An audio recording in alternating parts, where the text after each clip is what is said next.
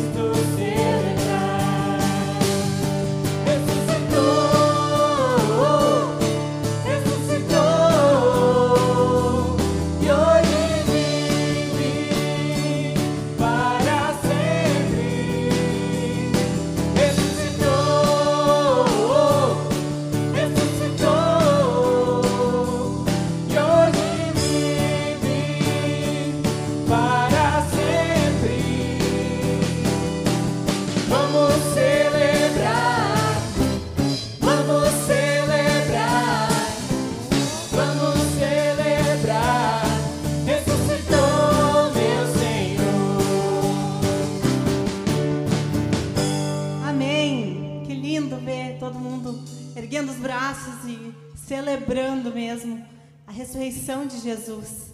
É, essa música é uma música que é confirmada na Páscoa, né?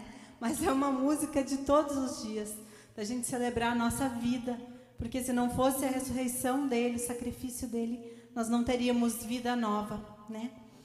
Agora eu quero convidar vocês a estar sentando, porque nós não temos crianças aqui.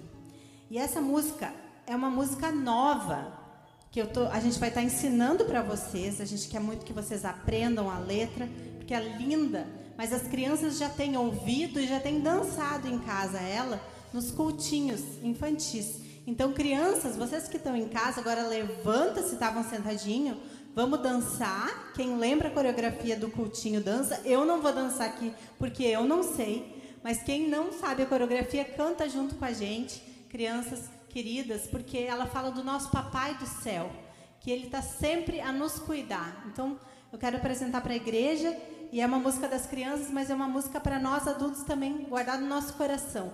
Porque quando a gente percebe esse papai que está sempre no céu a nos olhar, a nos cuidar, sem cansar. Quanto antes a gente olhar para ele com esses olhos de papai, querido, mais tranquilo fica a nossa vida, a gente consegue confiar nele, né? Então vamos lá.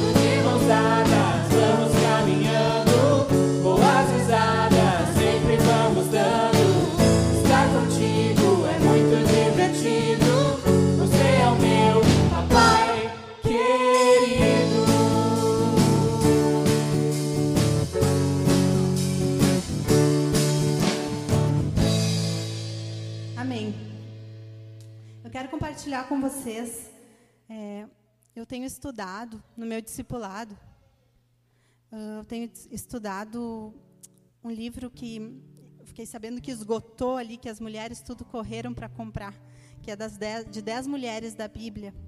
E essa semana nós, estu, nós estamos estudando sobre Sara. E eu queria compartilhar com vocês algo que realmente me emocionou quando eu estudei. Porque todos nós temos atitudes que a Sara teve. Não sei se todos lembram, mas a Sara resolveu resol, é, fazer acontecer, já que não estava acontecendo.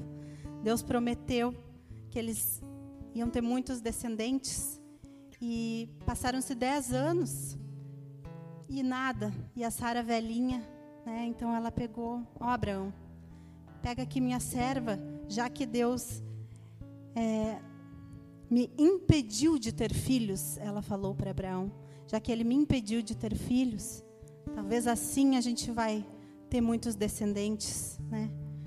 E nossa, que horrível, que absurdo isso que a Sara fez, não é mesmo? Não, a gente faz isso todos os dias, né?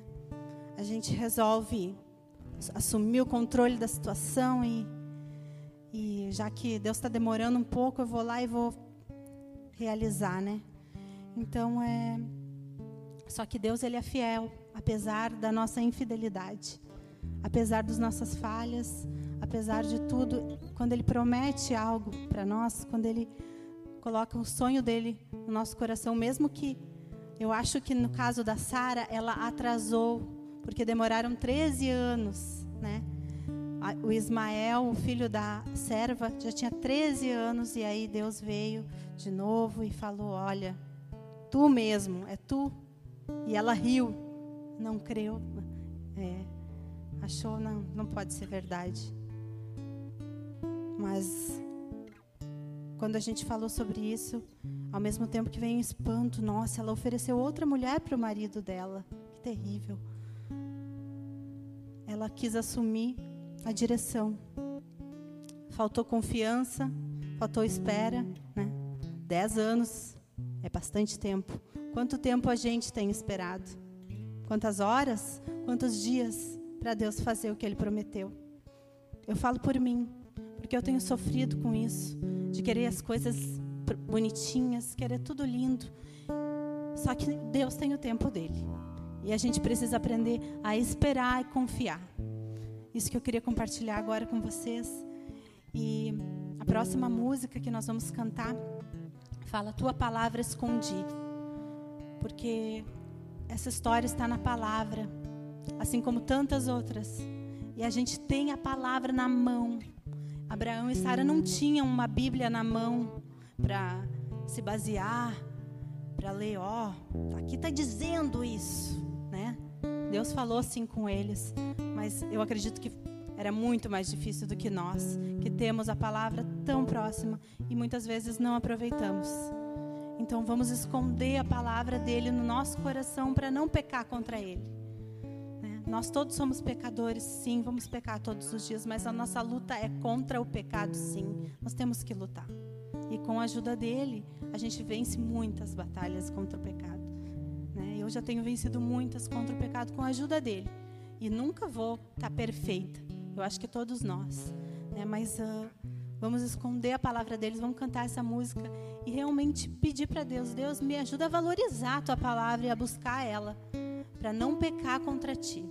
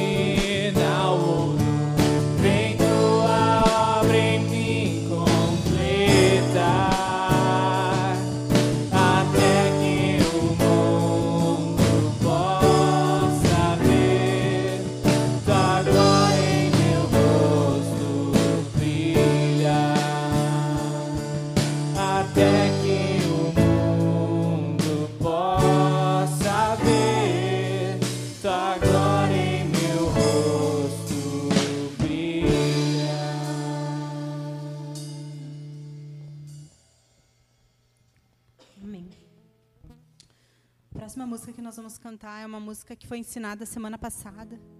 Se chama É de Coração. E ela é uma tradução que o título em inglês é Listen to Our Hearts, é escute o nosso coração.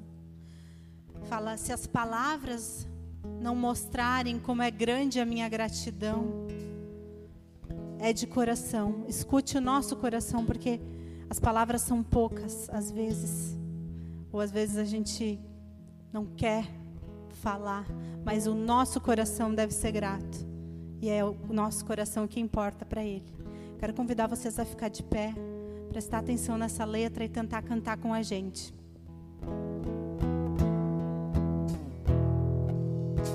Como descrever?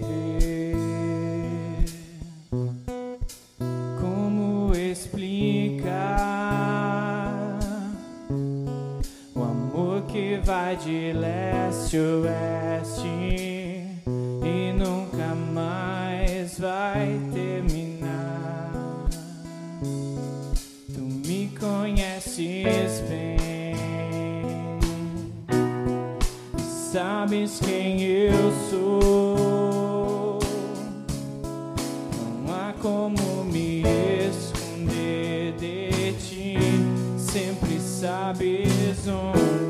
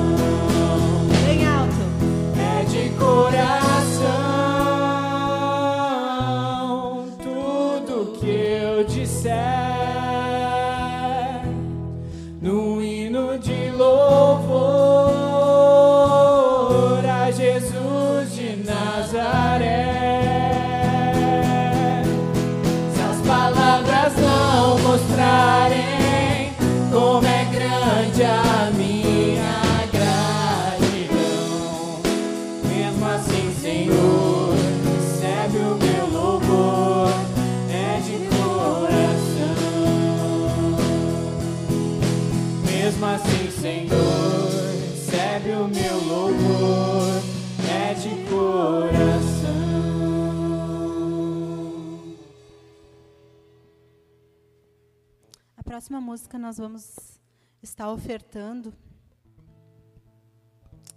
E ela também fala da fidelidade dele para com a gente, mesmo que nós não mereçamos. Então vamos estar sendo sinceros e nos colocando diante dele, que é o que essa música faz.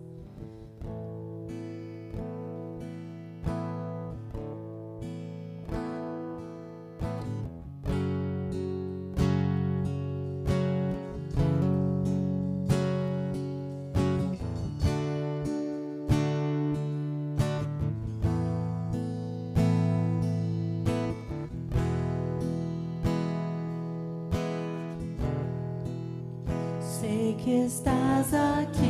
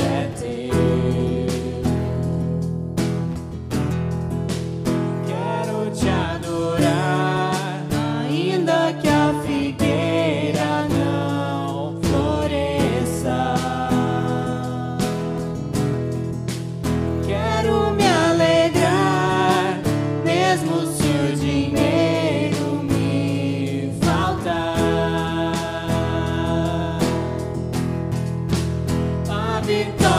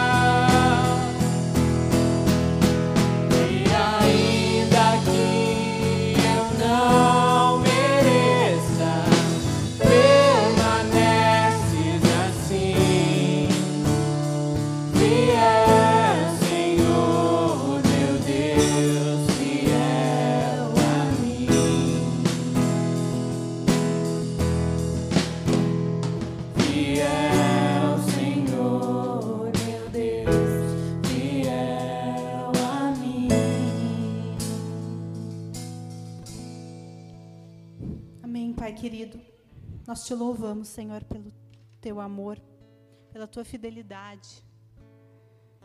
Mesmo que nós não mereçamos, Senhor, tu é um pai de amor, um pai que realmente tem o melhor para os seus filhos. O pai perfeito.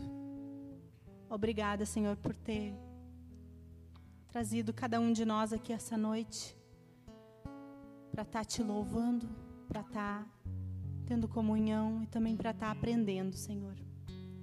Obrigada por essa igreja, por cada um de nós que somos a tua igreja. Nos ajuda a valorizar esse presente que tu nos deixou, que é a tua palavra, para que possamos nos armar contra o inimigo e vencer, Senhor, o pecado. Nos encontrar contigo, Senhor, para viver a eternidade ao teu lado. Em nome de Jesus. Amém. Quero chamar o Gil. Vocês podem sentar. Para cada dez homens na igreja, nove terão filhos que abandonarão a igreja. Oito não terão prazer em seu trabalho. Seis pagarão apenas os mínimos mensais em seus cartões de crédito.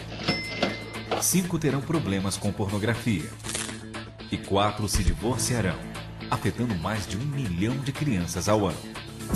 Nenhum homem quer falhar, mas poucos homens se sentem equipados para enfrentar os desafios da vida. Quando situações difíceis acontecem, a maioria dos homens simplesmente não sabe o que fazer. Cada homem um guerreiro equipa os homens para que tenham sucesso na vida. Cada homem um guerreiro me ajudou a ser um pai melhor. Ajudou-me a controlar o meu dinheiro. Cada homem um guerreiro ajudou a curar as minhas feridas do passado salvou meu casamento e ensinou-me a valorizar a opinião da minha esposa. Pela primeira vez, meu marido foi o líder espiritual da nossa família. Cada homem um guerreiro me ensinou a como andar com Deus. Por que alguém não me disse essas coisas há 20 anos, antes que eu cometesse tantos erros? Cada homem um guerreiro tem três livros. Livro 1, um, Caminhando com Deus.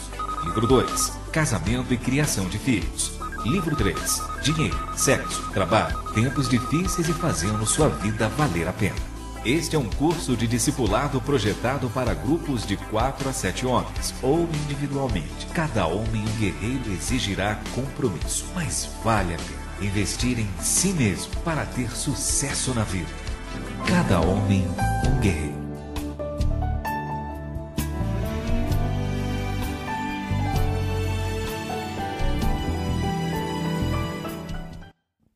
Boa noite a todos.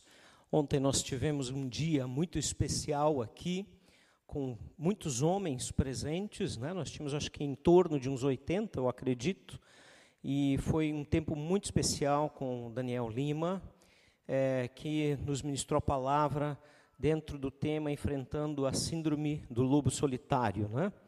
E uma coisa que me chamou muito a atenção, que o Daniel fez um, uma pesquisa a, a respeito de como funciona a vida de um lobo de verdade, né?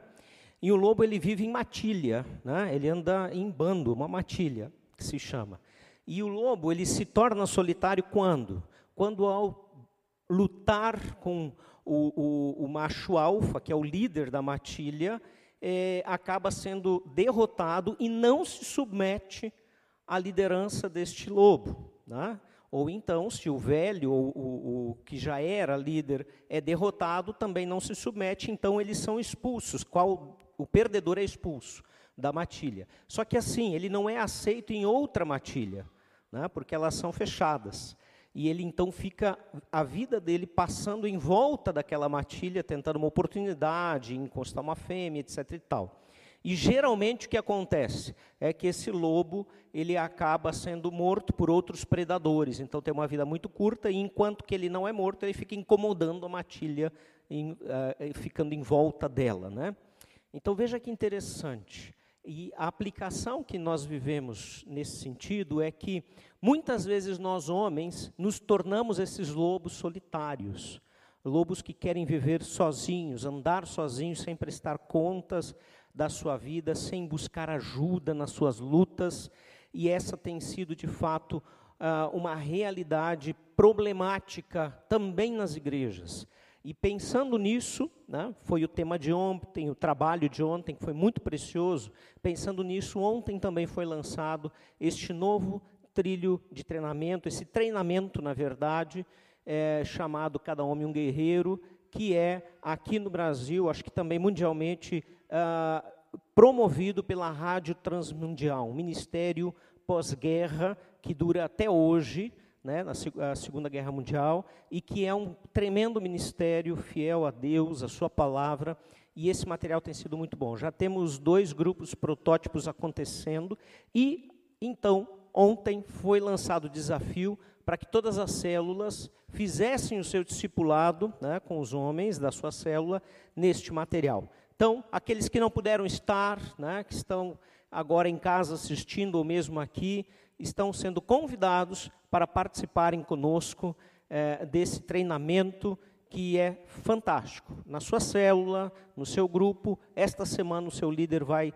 dar mais detalhes e convidar você. Todos são convidados, não obrigados, obviamente, mas todos os homens vão ser convidados a participarem deste treinamento, cada homem um guerreiro. E aqui no vídeo nós vimos alguns depoimentos de transformação de quanto Deus fez diferença na vida de pessoas, de homens de diversos lugares.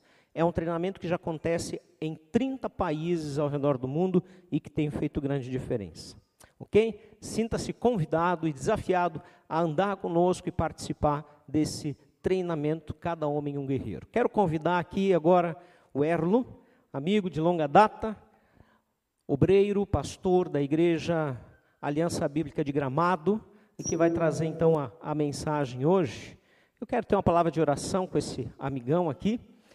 E vamos então depois ouvi-lo. Pai querido, muito obrigado pelo teu grande amor e graça ministrados às nossas vidas. Queremos, Deus, nesse momento também, pedir que a tua palavra, sempre eficaz, ela esteja também sendo, neste momento, transmitida através da boca, através das palavras do Erlo, que sei que é um, um, um fiel guerreiro do teu evangelho, que a tua graça, que o teu poder, que o desafio de mudança para as nossas vidas seja lançado nessa noite também.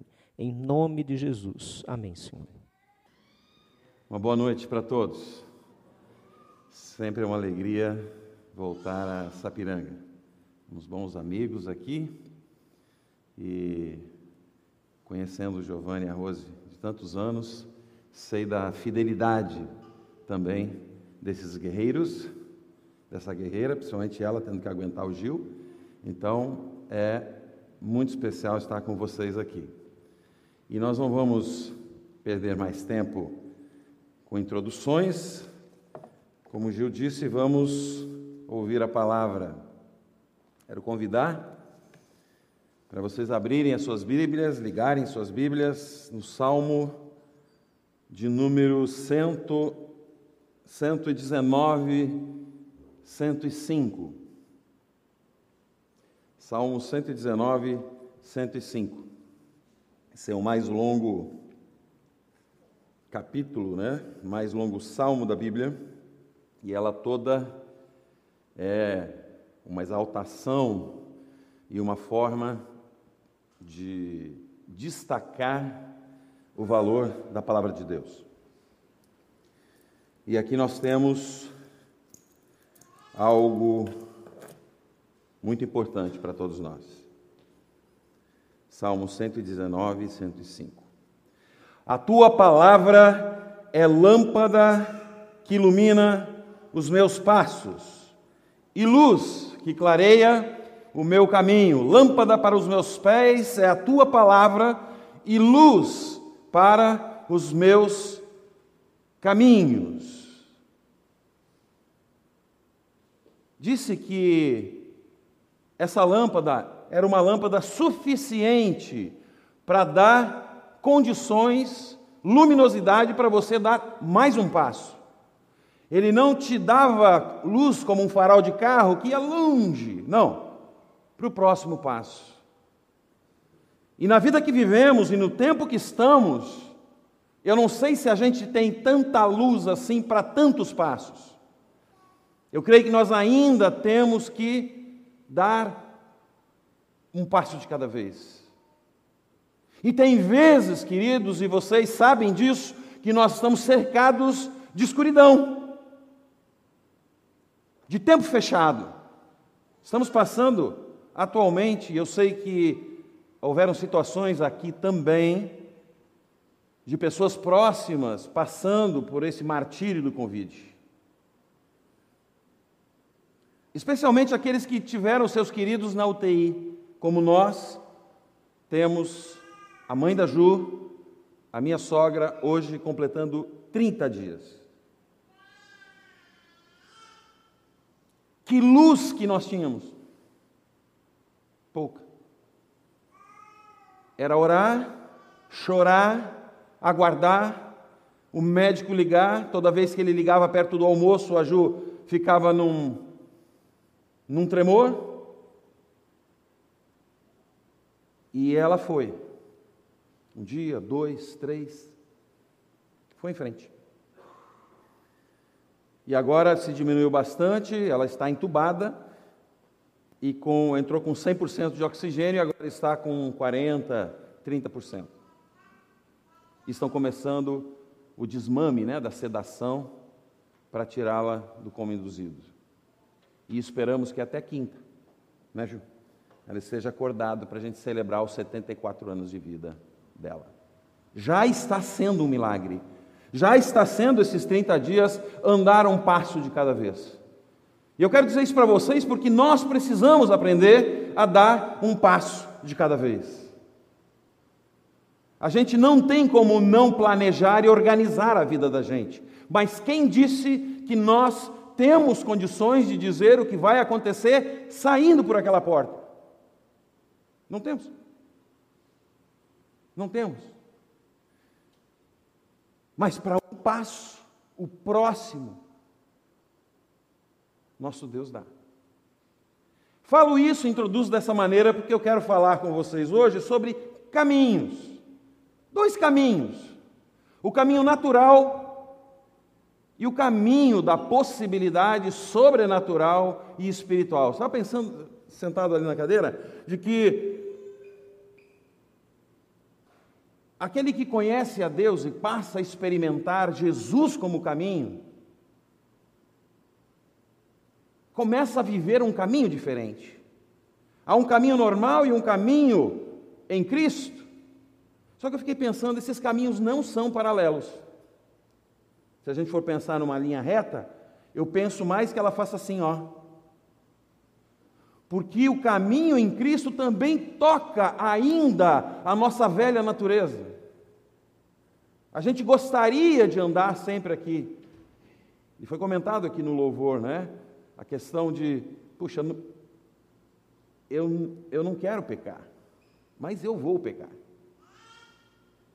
Por isso que eu acho que esse caminho anda dessa maneira. Mas eu quero olhar com vocês com enfoque, olha, eu não combinei com o Gil, mas o que foi apresentado aqui, que fantástico, Gil, fantástico. Os números aqui, fantástico assim, né? Dá uma dor imensa ver esses números. E eu vou dizer uma coisa aos homens que estão aqui, ou aos homens que estão ouvindo também pela internet. O mundo está muito desse jeito por causa do nosso silêncio, por causa da nossa omissão. E por isso que essa semana me ocorreu falar de, de três coisas que dizem respeito à nossa vida de casados, e aqui é nesse sentido, e aqueles que não são têm esse desafio pela frente.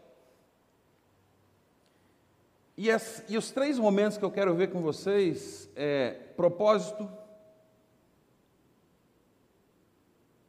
propósito, parceria e presença. Isso. Só isso. Eu queria convidar para nós orarmos e irmos para um outro texto para a gente começar então.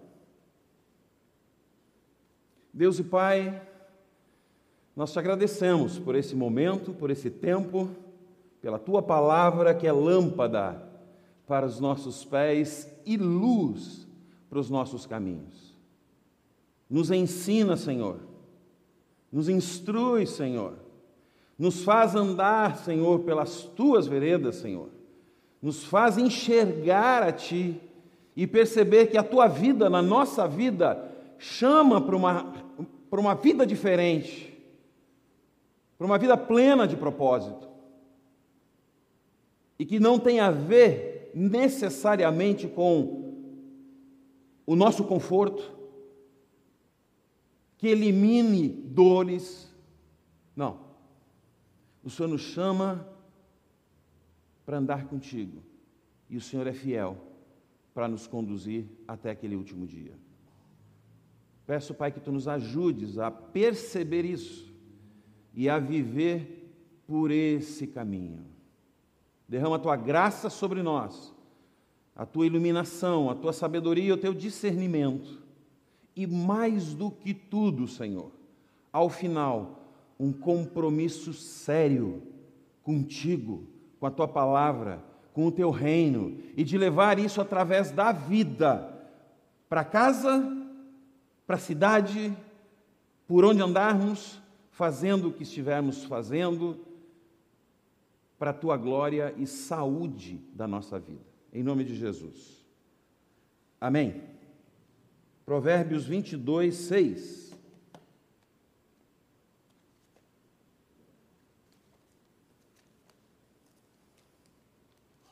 Provérbios de Salomão,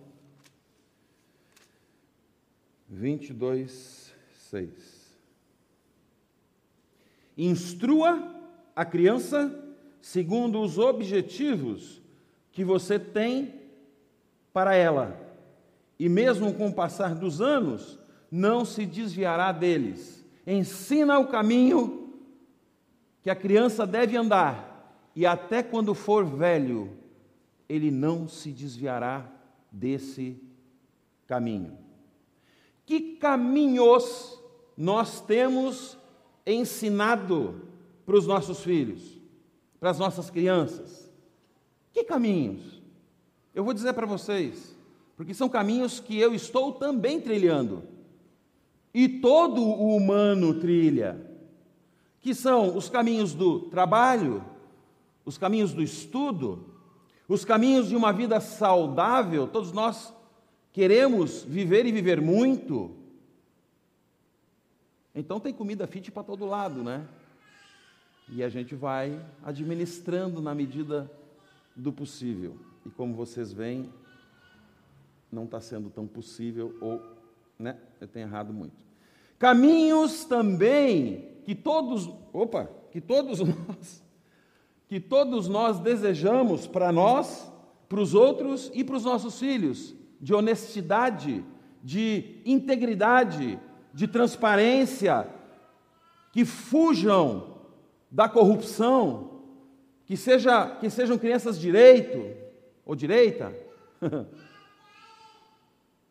São caminhos que nós todos andamos e queremos o melhor. Às vezes a gente força um pouco a barra aqui e ali com a questão do curso, da faculdade, do trabalho e tal, mas todos nós temos que andar por eles, certo? Isso é elementar, ok? Mas são caminhos. E querem saber? Esses caminhos vão sendo assimilados pelos nossos filhos a partir daquilo que são os nossos valores. Você pode dizer para ele assim: Filho, importante a gente ir lá na igreja domingo, participar do culto, ouvir uma palavra e etc. Mas se na sua mente e nas suas atitudes o que mais conta é se inclinar para mamon, para o dinheiro, ele vai ler isso. Ou se você diz vai, porque é legal, é importante ir na igreja, e você não vai, ele não vem. Nós vamos contagiar os nossos filhos com aquilo que são os nossos valores, explícitos ou principalmente implícitos. Não tem como ser diferente. Por isso eu costumo usar uma frase que eu acredito que é: os nossos filhos nos denunciam. Eles nos revelam, para o bem e para o mal, não estou só dizendo assim que ele que os filhos são a esponja para pegar só aquelas mancadas que a gente dá, né? Mas eles fazem assim também. E eles são precisos, cirúrgicos na percepção de coerência. Então, gente, especialmente aí adolescentes, né, onde há um, um, um, distanciamento necessário, onde eles estão se descobrindo e querendo saber quem são, eles vão questionar. E eles vão nos confrontar. E talvez, aos olhos deles, a gente está num caminho de hipocrisia. Porque aquele, aquilo que a gente diz acreditar é uma religiosidade que não faz qualquer diferença nas atitudes daquele pai com a sua mãe, como ele enxerga, né? O filho é o, o pai e a mãe. Ah, que relação é essa? É, quanto a eu preciso disso e daquilo, e na verdade é só um ímpeto e um impulso de consumismo e que você não precisa, tudo isso está sendo lido. Preste atenção nos seus filhos. Eles estão mostrando.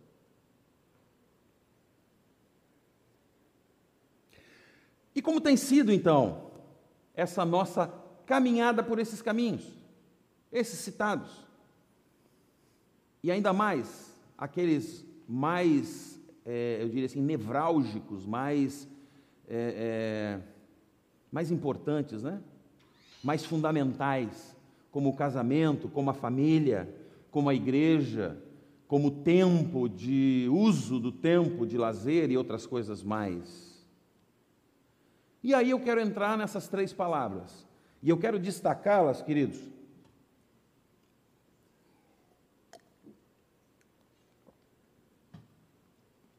E eu quero que você fique com essas três palavras no seu coração, porque elas dão um norte para nós, para a gente refletir dia após dia sobre como estamos nos conduzindo e conduzindo aqueles e aquelas que Deus confiou a nós, a nós.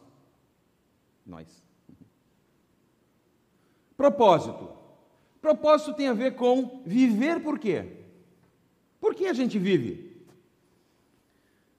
A gente vive com sentido? Qual é? Já parou para pensar sobre isso? Em algum momento da vida a gente diz assim, de onde é que eu vim, para onde eu vou e o que, que eu estou fazendo aqui, certo? Em outras palavras, por que, que eu estou aqui? Qual o sentido da minha existência? Já parou para pensar? Se você não parou para pensar, tem outros pensando por você e levando você.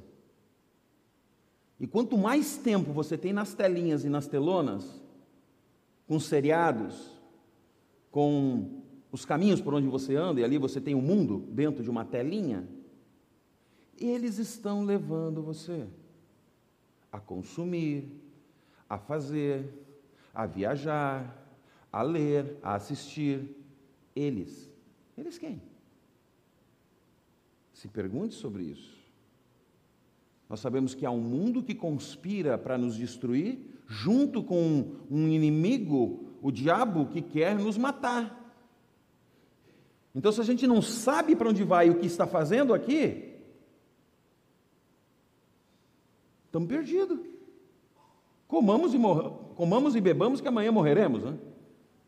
É o que Paulo disse. Se você não crê na ressurreição, diz que ela vai acontecer e você vai ter uma experiência transformadora do seu corpo, do seu ser, do seu tudo, para viver no novo céu e na nova terra, quando Jesus vier nos buscar, se você não tem essa esperança, não tem esse olhar, você está afadado a seguir aqui até o túmulo infeliz.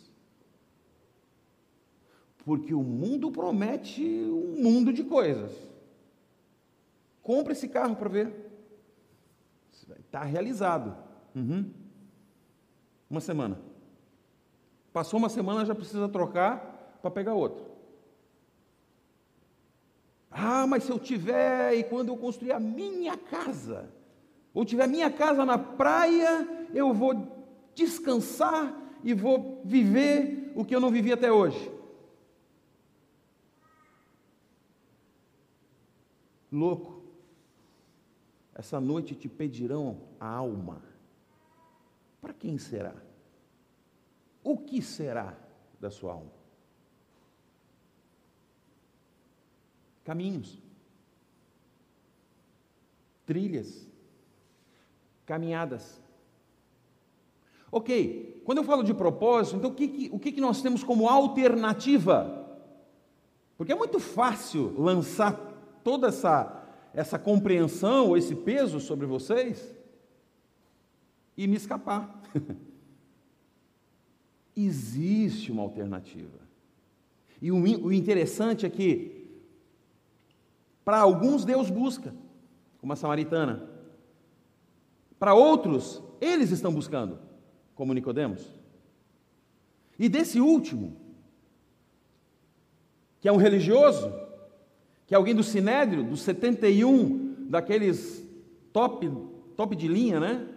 Dos judeus, aquele corpo de anciãos, de gente importante dentro da comunidade judaica, apesar da ação do Império Romano, vai até Jesus, elogia Jesus. Jesus não se impressiona e disse: Meu querido, para você ah, enxergar aquele caminho aqui, ó, esse é o caminho de Cristo, esse é o caminho natural, sobrenatural, natural. Para você enxergar, enxergar esse, tem uma coisinha. Você precisa nascer de novo. Como assim? Alô? Eu sou velho. Como é que eu volto para a barriga da minha mãe e nasço de novo? Não, não, não, não. Não é disso que eu estou falando, Nicodemos. Esse nascimento não é produzido pela tua mãe nem por ti. Vem do alto. É algo que ocorre dentro de você. E aí você vai experimentar uma vida de verdade. Aquela vida que Jesus falou para a samaritana, né? Se você beber da água que eu der, você nunca mais terá sede. E mais uma coisinha, além de não ter sede, você vai ser uma fonte que agora vai jorrar para a vida eterna. Você vai descedentar, você vai matar a sede de outros.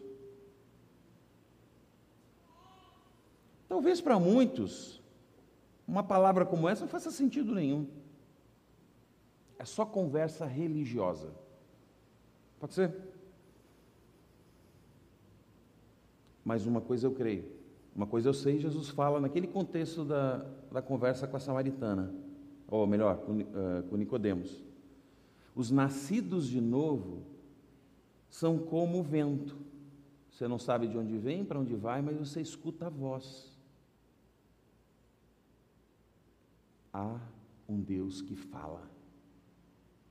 Já falou e falou muito. Em pessoa. Na pessoa do filho. Então você quer saber o que ele falou? E como você pode ter uma vida diferente? Olha para Jesus. O Emanuel, o Deus conosco. Isso. Então, queridos, Propósito na vida é esse encontro, esse nascer de novo e agora uma nova caminhada. Onde não sou mais eu quem vive, mas Cristo vive em mim. Eu dependo de um Deus que está acima de mim, sim, ele é transcendente, ele é acima de todas as coisas. Mas, queridos, desde Pentecostes, e isso é muito importante entender e se aprofundar, você e eu que cremos em Jesus e entregamos a vida a Ele, passamos a ser habitados pelo Espírito dele. E aí a nossa vida muda ainda mais. E a gente tem como encarar com esperança as fases mais agudas e difíceis da vida. Pessoas não, não têm como fazer isso. Mas Deus pode usar a mão de pessoas para naquela hora que a gente. A gente está passando pela experiência de gente orando em todo o Brasil. Especialmente duas ou três pessoas que, uns dias atrás, estavam praticamente fazendo um contato diário, nos momentos mais difíceis. Até o momento que a Ju percebeu algumas coisas e teve um, um descanso em Deus. Mas até lá, essas pessoas sustentaram a Ju em oração. O mundo conhece isso? O mundo é pensamento positivo, né? Vamos lá que a gente. Essa a gente resolve. Nós temos um corpo, nós temos uma família que nos ampara. Ou deveria pelo menos ser assim. A segunda palavra é a palavra parceria. Sim. Segunda palavra, parcerias. Gênesis 2, 24. Não esqueçam o seguinte, queridos. Apesar de que cada parte que estamos conversando, é, ela tem uma abrangência para nós todos, certo? Como esse do propósito.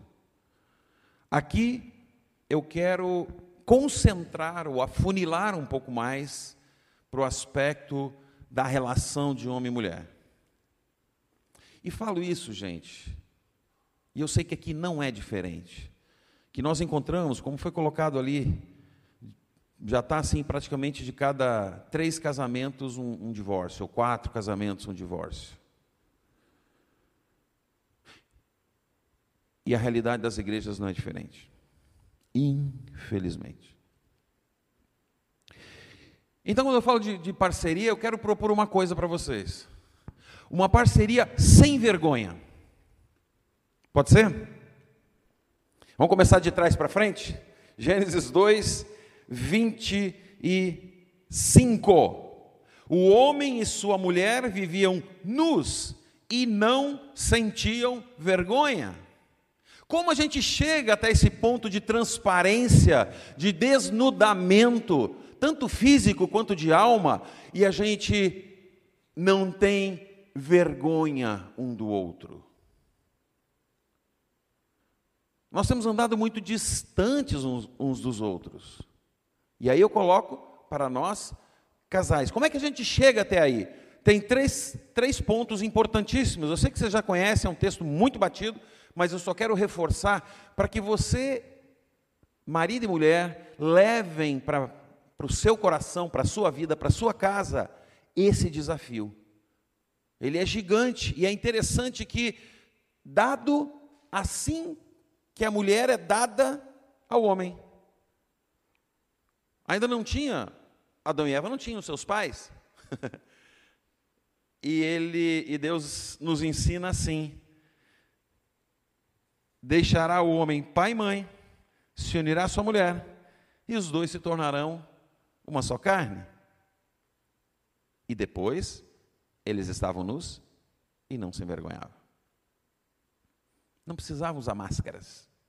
A gente tem que usar, né? É horrível isso, porque a gente não, não sabe aqui se vocês estão rangendo os dentes e dizendo, por que esse cara fala tanto?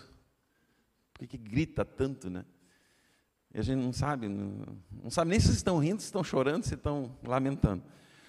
Mas nós não precisamos ter aquelas máscaras de está é, tá tudo sob controle, de santidade, de espiritualidade. Porque se começa a andar junto,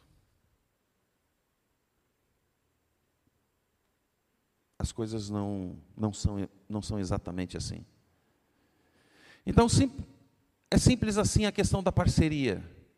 Eu preciso aprender a deixar papai e mamãe, e para eu deixar, eu tenho, que, eu tenho que ter condições de me bancar. É um deixar que envolve geografia, questão física, eh, de, de, de presença, de proximidade física, emocional, financeira. Deixar não é abandonar, porque aí você estaria incorrendo no erro de não honrar pai e mãe, o mandamento dado por Deus, estaria em contradição. Mas é um deixar saudável, porque você agora está começando algo novo, porque se você mora dentro da casa dos seus pais casado, você não é marido, você é filho. Isso. A segunda, o segundo aspecto da parceria é unir-se à sua mulher e a mulher unir-se a seu homem, obviamente. E aqui é uma união de histórias, uma união de, de, de, de proximidade, de respeitar a bagagem do outro, a família do outro, os dons do outro, sonhos do outro, e aproximar para andar juntos. E lamentavelmente não se faz muito isso antes de se casar. A gente meio que atropela as coisas e se inverte, né? Porque o aspecto aqui, o próximo, de ser uma só carne, envolve sexo, mas muito mais. Tem a ver com intimidade. E para se ter intimidade e não se arrepender logo ali na frente, se precisa andar um pouco juntos. Antes de casar, sugestão, dois anos pelo menos de namoro, para que a paixão baixe e você consiga enxergar o outro de verdade, porque o amor enxerga, a paixão é que cega, e aí você tem como seguir o seu caminho numa decisão consciente em relação a isso. Pois bem, unidade, intimidade e transparência.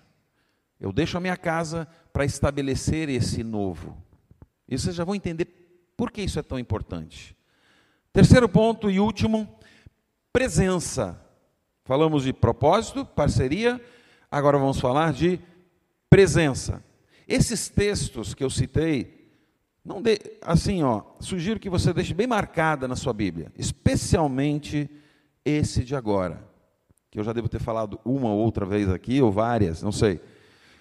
Mas como ela traz uma uma não, várias verdades muito necessárias a nós, e que para mim complementa muito bem essa ideia, e vocês vão entender por que propósito, parceria e presença. É, é, é um crescendo. Ou o propósito como base, a parceria vindo logo acima e a presença dando o tom. 6 de Deuteronômio, capítulo, eh, versículo 4. Ouça, Israel, o Senhor, o nosso Deus, é o único Senhor. Portanto, ame o Senhor de todo o seu coração, de toda a sua alma, de todas as suas forças. Isso. Jesus depois vai falar sobre ama o teu próximo como a si mesmo, mas não está aqui, está num outro contexto, se eu não me engano, em Levítico. Presença. A coisa mais importante, a maior presença eu diria assim, o maior presente, que precisa ser a maior presença, é Deus no centro da vida. A gente já falou de propósito lá em cima, né? Mas aqui eu estou falando dessa presença. E agora, pais, começou com o casal na parceria, agora é para nós, pais. O que, que diz o texto? Seguindo, Converse sobre elas quando estiver sentado em casa, quando estiver andando. Converse sobre elas o quê? Ama o Senhor teu Deus de todo o coração, alma, entendimento e força. Ou seja, integralmente, intensamente. Fazemos isso? Aqui nós não estamos falando de você ter a, a, a rotina de vir à igreja, de ir à célula, de ouvir um, uma, uma, mensagem na, na, na internet. Não é cultivar essa doce presença de Deus. Ele fala pela sua palavra, ele vai falar por uma música, ele fala pelo seu cônjuge. Talvez não diretamente uma palavra bíblica, mas talvez diretamente no seu coração uma palavra que você precisa ouvir.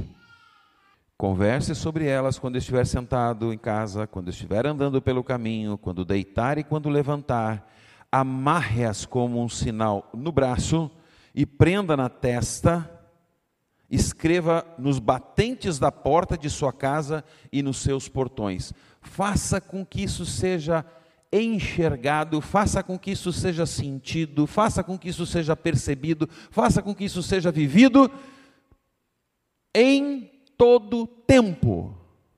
Se ele está dizendo ao deitar e ao levantar, andando pelo caminho, ele está dizendo simplesmente sempre.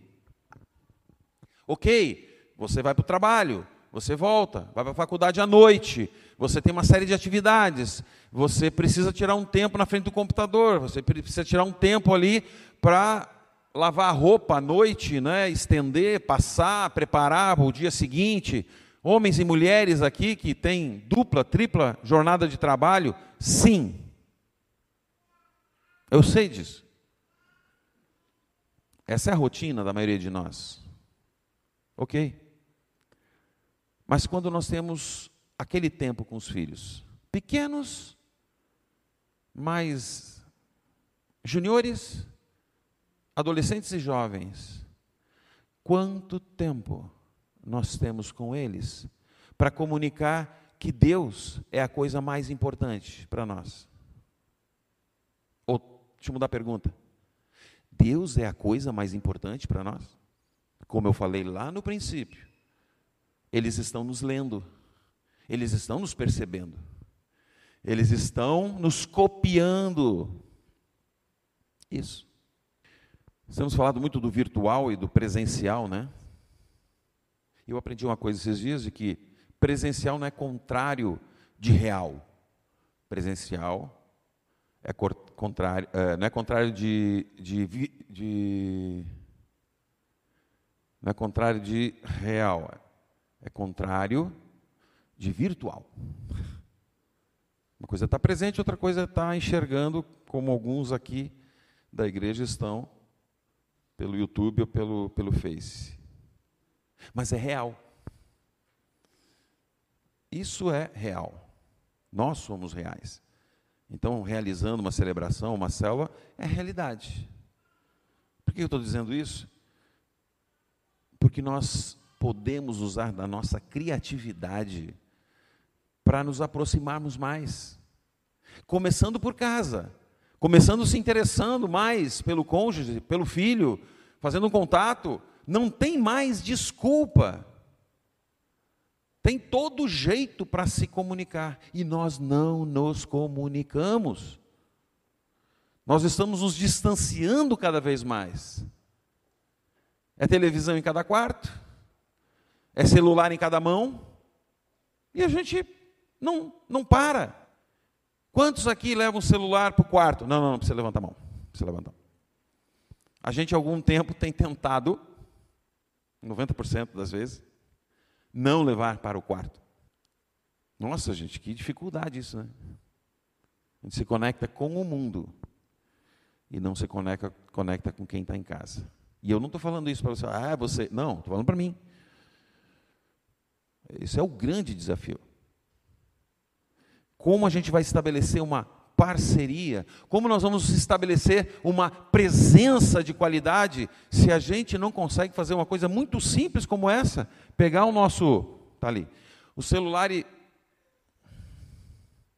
agora eu vou tempo de, tempo de família. Propósito, parceria e presença.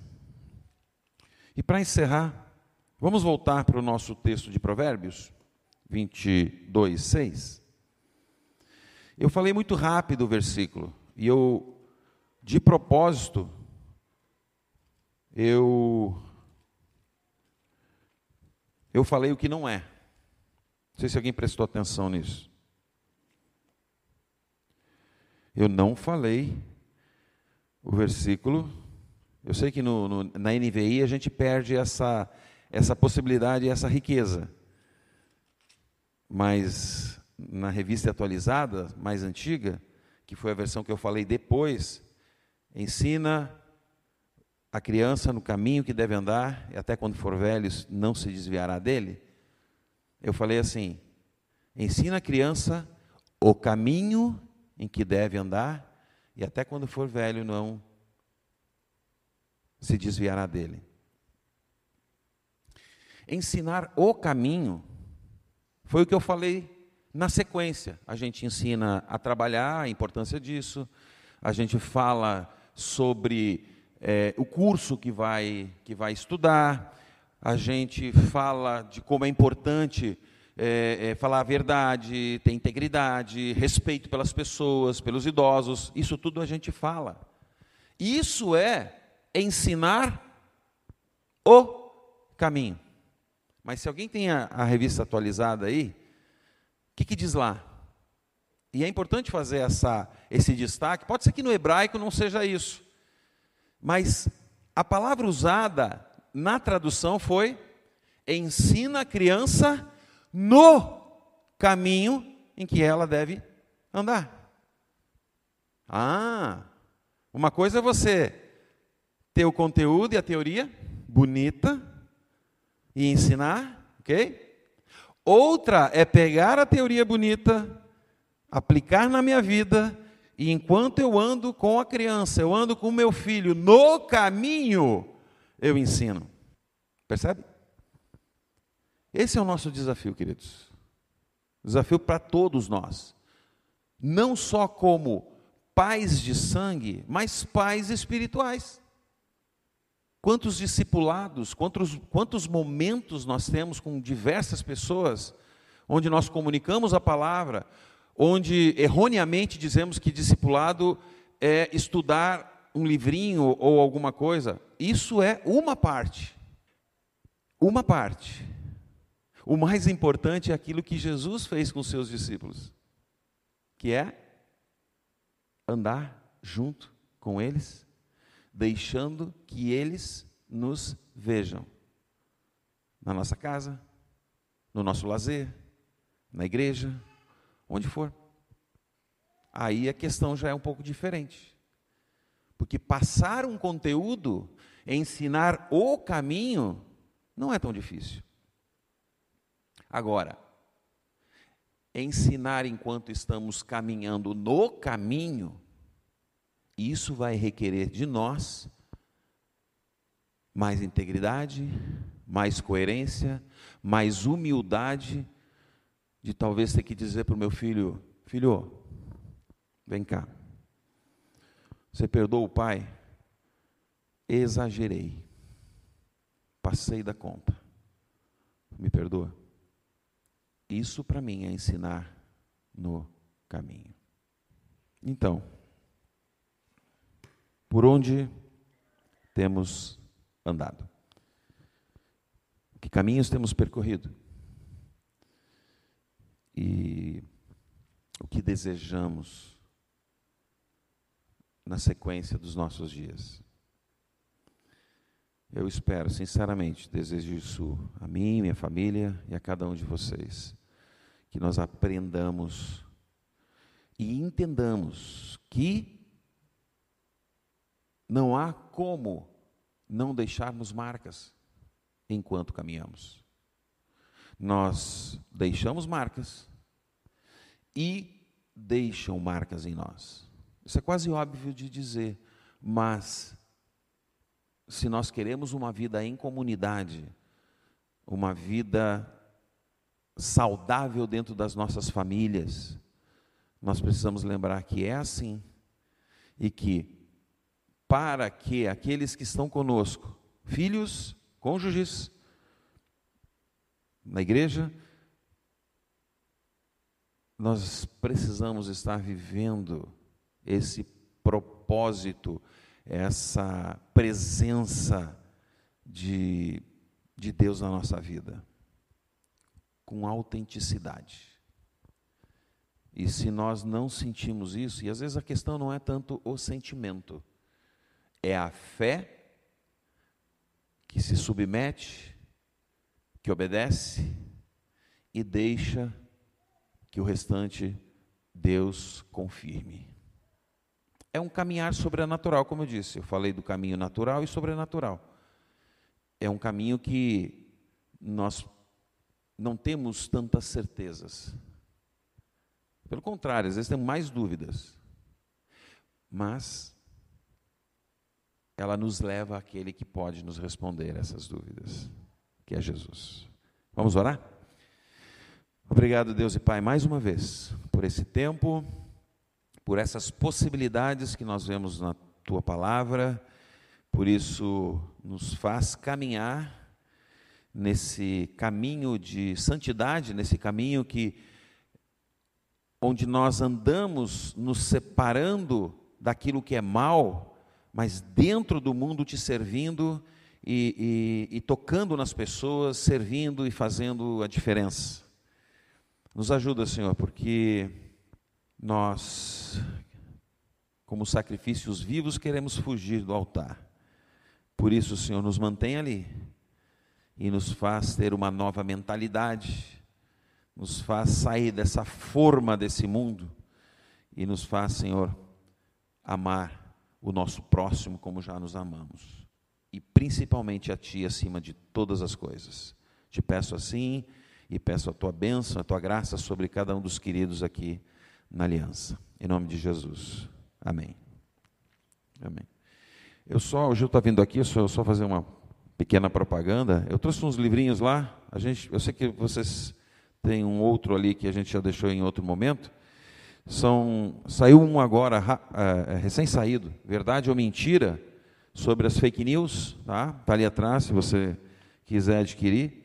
É, cada um deles, eu, eu tenho um capítulo aqui. E aí nós temos alguém que organiza e temos vários outros autores. Eu acho muito interessante isso.